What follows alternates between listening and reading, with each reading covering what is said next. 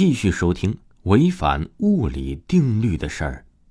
太姨婆漫长的九十多年的人生里，尤其横跨过那么多年动荡的岁月，自然是见到了太多的死亡和逝去。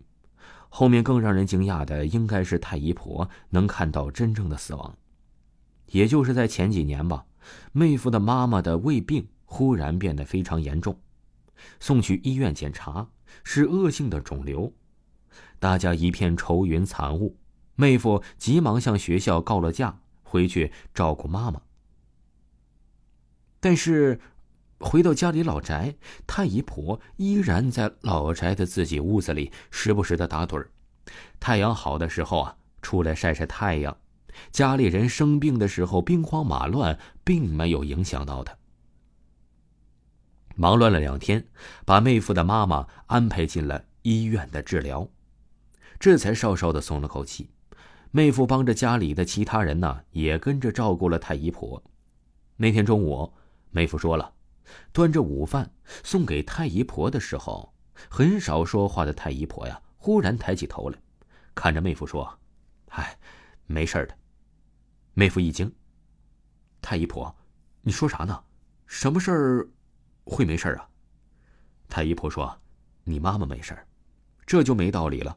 初步诊断肿瘤已经是恶性的了，换了省医院复查也是同样的结果，而且就在胃部，这都没事也说不过去呀，不可能几个医院都查错呀。”但是妹夫继续道：“就是真的没事啊，也不是说呀肿瘤就没了，也不是说肿瘤不是恶性的，一定要说的话呀。”那就是医生说查出来的早，情况啊还是能控制得住。几经化疗结束之后啊，就定期吃药和定期复查。现在嘛，平时啊也是和正常人是一样的，除了稍微有点体虚，也就干不了重活了。所以全家人都非常的惊异，原来太姨婆不仅能看到死亡，也能看到相反的一面。表妹和我都惊了，这样也可以？这拉到医院去支个小摊儿，岂不是一门好生意啊？妹夫非常不屑，你说这个谁能信呢？而且就算信了，谁想看这个？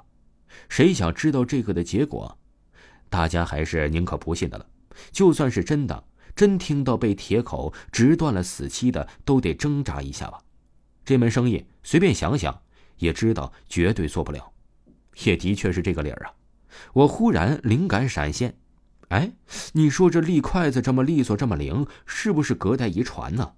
虽然你自己不知道，但是你可能真的有遗传到长辈的特殊体质啊！妹夫是一脸无语，那我怎么不能遗传点厉害的呢？高级的技能，立个筷子既不炫酷，也没多少用处啊！妹妹说：“那可没有。”每次你立过了筷子，妈都轻松不少呢。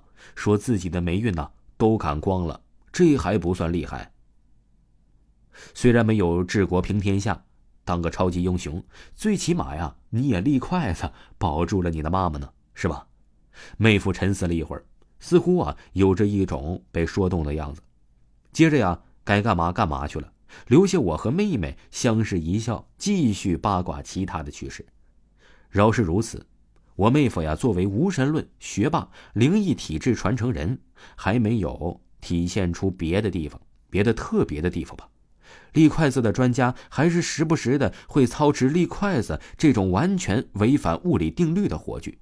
虽然呢，他至今都是百思不得其解。问道：“这个到底是什么原理呢？”